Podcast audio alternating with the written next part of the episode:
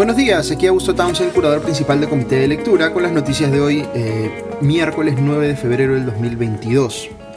Pues bien, hoy tenemos nuevo gabinete que comentar, el cuarto en poco más de medio año de gobierno de Pedro Castillo, y hay muchos aspectos de las designaciones que se acaban de hacer en los que vale la pena profundizar.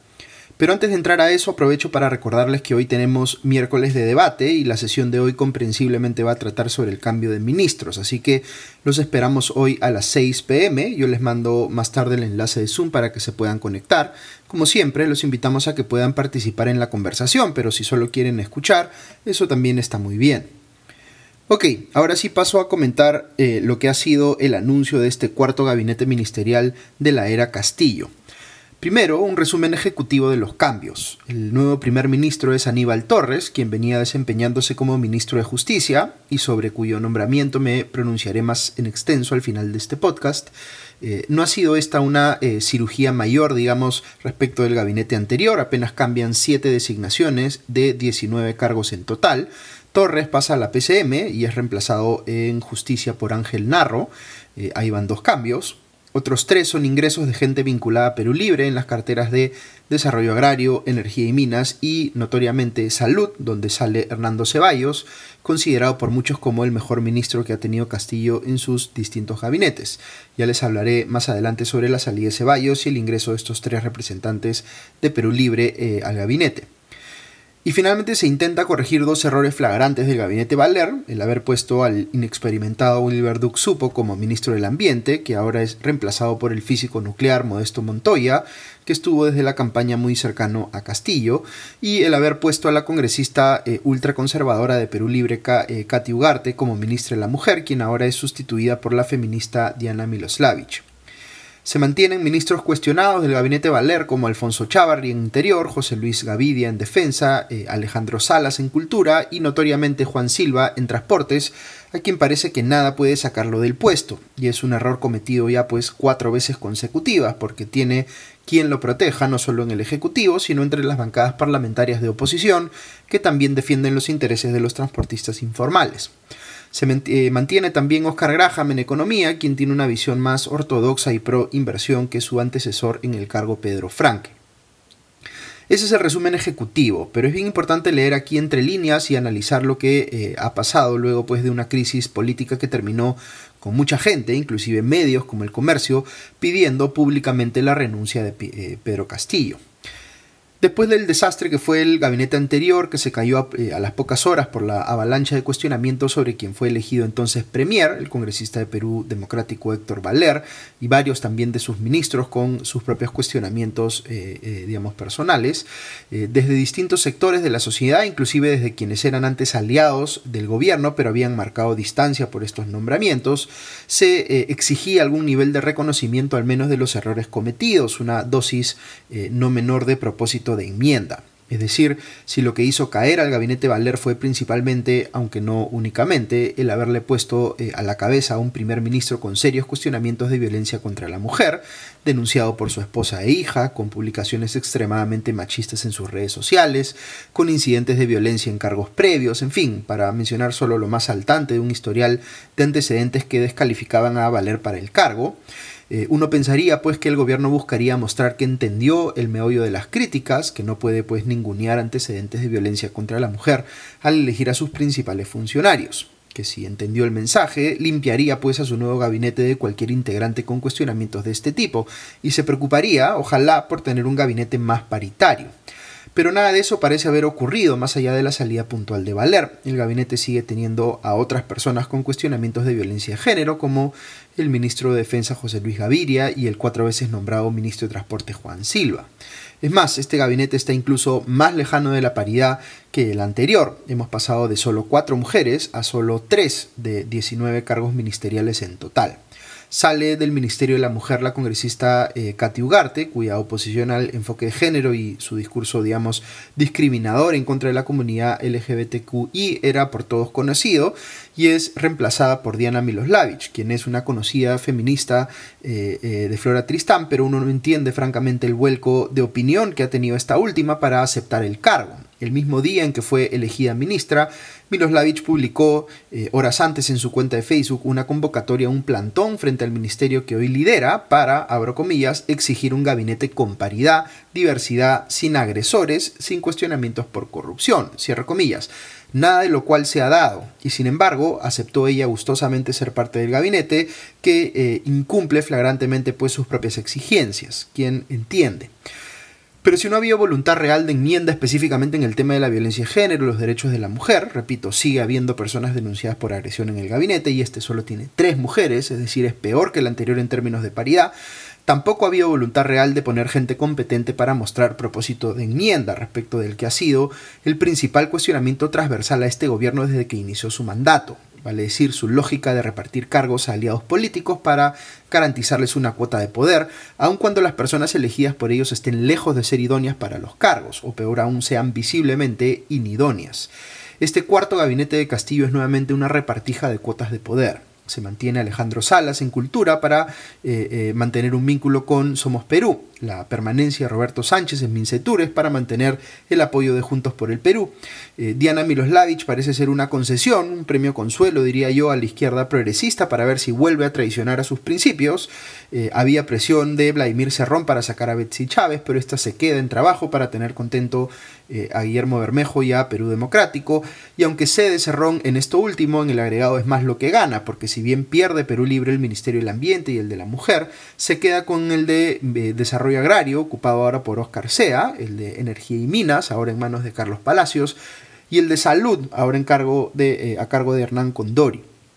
Sánchez de JPP ya es alguien que está flotando en el Mincetur sin saber bien qué hacer, y lo mismo pasa con Salas de Somos Perú en Cultura, quien tampoco está preparado para esa cartera. Pero estos tres nombramientos de gente de Perú Libre que les acabo de mencionar son muy preocupantes. Oscar Sea es un congresista eh, de esa bancada, conocido por ser uno de los visitantes de la famosa Casa del Pasaje de Zarratea en Breña, ha estado involucrado en negocios agropecuarios en el sector privado, pero no tiene mayor experiencia de gestión.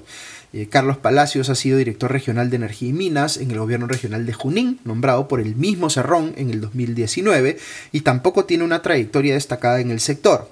Y el caso más crítico de todos es el de eh, Hernán Condori, quien viene siendo investigado desde junio de este año por corrupción presuntamente ocurrida durante su gestión como director de la red de salud de Chanchamayo en el 2019, al hacer cobros indebidos por trámites documentarios. Condori no tiene el perfil idóneo para el cargo y solo lo favorece ser un protegido de Vladimir Serrón. Pero lo más cuestionable de todo eh, este caso es que eh, su ingreso se hace forzando la salida de Hernando Ceballos, quien, sin tener una gestión perfecta ni mucho menos, era lo mejor que había tenido Castillo en sus tres gabinetes previos, llevando a cabo eficazmente el proceso de vacunación contra el COVID-19 en un momento en el que todavía estamos atravesando la tercera ola y se le reemplaza por Condori solo para darle gusto a Cerrón. Ceballos estaba en el bolo para eh, subir al cargo de primer ministro, de hecho, pero como ha confesado él mismo en entrevista con RPP, le dijeron que de asumir el cargo tenía que aceptar al sugerido por Cerrón como su reemplazo en el Minsa, y como no le pareció correcto, tampoco se quedó como premier. En suma, eh, eh, este no es un gabinete significativamente más meritocrático que el anterior, es bastante similar en ese sentido, y se percibe como una nueva repartija de cuotas de poder en la que quien sale más fortalecido es Vladimir Cerrón.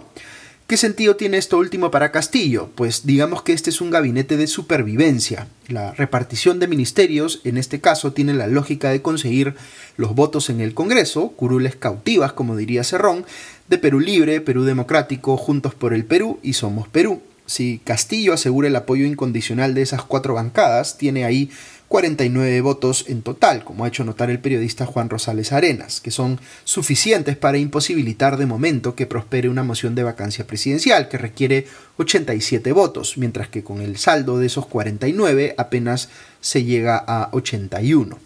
Es decir, Cerrón ha convencido a Castillo que esta repartija es lo único que lo salva de la vacancia y ha impuesto él como condición controlar una serie de ministerios, uno de ellos el de salud, forzando la salida del mejor ministro que tenía Castillo eh, y poniendo de reemplazo a un personaje cuestionado que no está a la altura del encargo y que además, eh, cabe mencionar, es un promotor de productos médicos fraudulentos, como el entre comillas agua arracimada, como ha hecho notar eh, Elmer Huerta. Esta jugada política de ceder a su mejor ministro a cambio de votos en el Congreso es, como ha dicho el politólogo Eduardo Darriant, una cachetada a la ciudadanía y al sentido común de parte del presidente Castillo, muestra de su irresponsabilidad y además de la catadura de Vladimir Serrón. Hasta el incauto congresista de Acción Popular, Edwin Martínez, que después de reunirse con Castillo había manifestado que se sentía confiado en los nombres que el presidente estaba barajando, particularmente para la PCM, ahora ha salido a decir que, abro comillas, se suponía que el gabinete sería 100% técnico y aquí hay bastante de Perú Libre y del ala de Cerrón, cierro comillas. Se suponía, dice, acaba de descubrir los límites de su ingenuidad.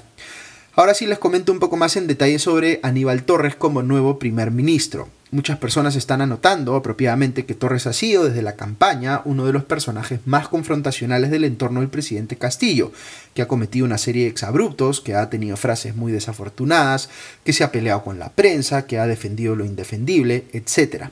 Todo esto es cierto y hace ver pues que en el momento de mayor crisis política que ha enfrentado Castillo, su instinto no lo ha llevado por el camino de la concertación o la búsqueda de consensos, sino que ha redoblado su estrategia confrontacional y que, quién sabe, podría estar eh, pensando escalar el conflicto con la oposición. Poner a Torres de Premier no calma las cosas, sino que las empeora pero hay otras razones por las cuales esta es una designación muy cuestionable. Torres es una persona que ha mostrado en los hechos que no sabe diferenciar su rol como asesor legal del gobierno, que es lo que le corresponde, digamos, a un ministro de justicia, del rol de abogado personal del presidente y un ministerio como el de justicia no puede ser instrumentalizado o ponerse, digamos, al servicio de la defensa legal del presidente de turno por sus líos personales. Con ese fin, Torres ha sobrepasado varias veces el límite de lo aceptable. Hizo una campaña en tándem con el abogado personal de Castillo para generar las condiciones para la remoción del Procurador General de la República Daniel Soria, quien había empezado justamente a investigar al presidente. Finalmente terminó sacándolo de manera visiblemente irregular e ilegal, como ha explicado claramente nuestro podcaster Javier Albán en un episodio especial que hizo con eh, Kenneth Sánchez para Comité de Lectura. Eh, ha mostrado, por tanto, que está dispuesto Torres a ir contra la autonomía de una organización como la Procuraduría eh, con tal de cuidarle las espaldas a Castillo. También ha mostrado que está dispuesto a ir contra la autonomía del Instituto Nacional Penitenciario, eh, sacando a quien era su jefa, Susana Silva, porque quiere tomar decisiones penitenciarias con criterios políticos. Es decir, lo que ha hecho Torres es politizar al Ministerio de Justicia cuando esta última supuestamente debería ser ciega. O en todo caso debería sincerar Torres el nombre de su ex cartera y ponerle Ministerio de Defensa del Régimen. Y por supuesto que haya instrumentalizado de esta forma al Minjus hace eh, prever que va a hacer lo mismo ahora desde la PCM, es decir, que no hay eh, ni nunca hubo voluntad del presidente Castillo de eh, empoderar, digamos, a un primer ministro independiente que haga las veces de jefe de gobierno, considerando que Castillo, entre comillas, todavía está aprendiendo, sino que lo que ha hecho el presidente en este caso es subirle el perfil y darle más recursos a quien estaba oficiosamente operando como su abogado personal en el gabinete. Un ministro al que le eh, acababa de renunciar su viceministro de Justicia, anotando todos estos cuestionamientos que acabo de mencionar y otros haciendo notar que Torres conducía la cartera con autoritarismo y despreciando los argumentos técnicos de su propio equipo. En fin, es a mi criterio una pésima designación, como les había adelantado ayer, por razones distintas a las que me llevaron a cuestionar, como muchos, la designación de su antecesor Valer, pero que refuerzan mi idea de que a sus seis meses de gobierno ya para Castillo no se trata de servir al país, sino de solo sobrevivir en el cargo a como de lugar, haciendo todas las concesiones que correspondan para ganar eh, aliados, tapando todos los errores propios sin reconocer o pedir disculpas por ellos. En fin, ya ustedes sacarán también sus propias conclusiones. Ahora conversaremos más al respecto en la sesión de debate de esta tarde y sobre eh, nuestras previsiones también respecto de si obtendrá o no este gabinete el voto de confianza en el Congreso. Solo agrego muy rápidamente un par de noticias del plano local. El Poder Judicial Español ha aprobado una segunda extradición en el caso del ex juez supremo César Inostroza, presunto cabecilla de los cuellos blancos del puerto, que fugó pues hacia, eh, ese país. Este es un fallo que aclara que Inostroza no es un perseguido político, eh, esto en el marco de la investigación sobre la vida eh, por la frontera de Tumbes, que supuestamente habría hecho en confabulación con funcionarios de migraciones en esa región. También veo, por otro lado, que acaban de darle eh, impedimento de salida por 12 meses a Fiorella Molinelli, expresidenta de Salud, por el llamado caso de las farmacéuticas, que implicaría la realización de compras irregulares de equipos e implementos médicos, lo que ha derivado en una investigación por pertenencia a una organización criminal y colusión agravada en agravio del Estado.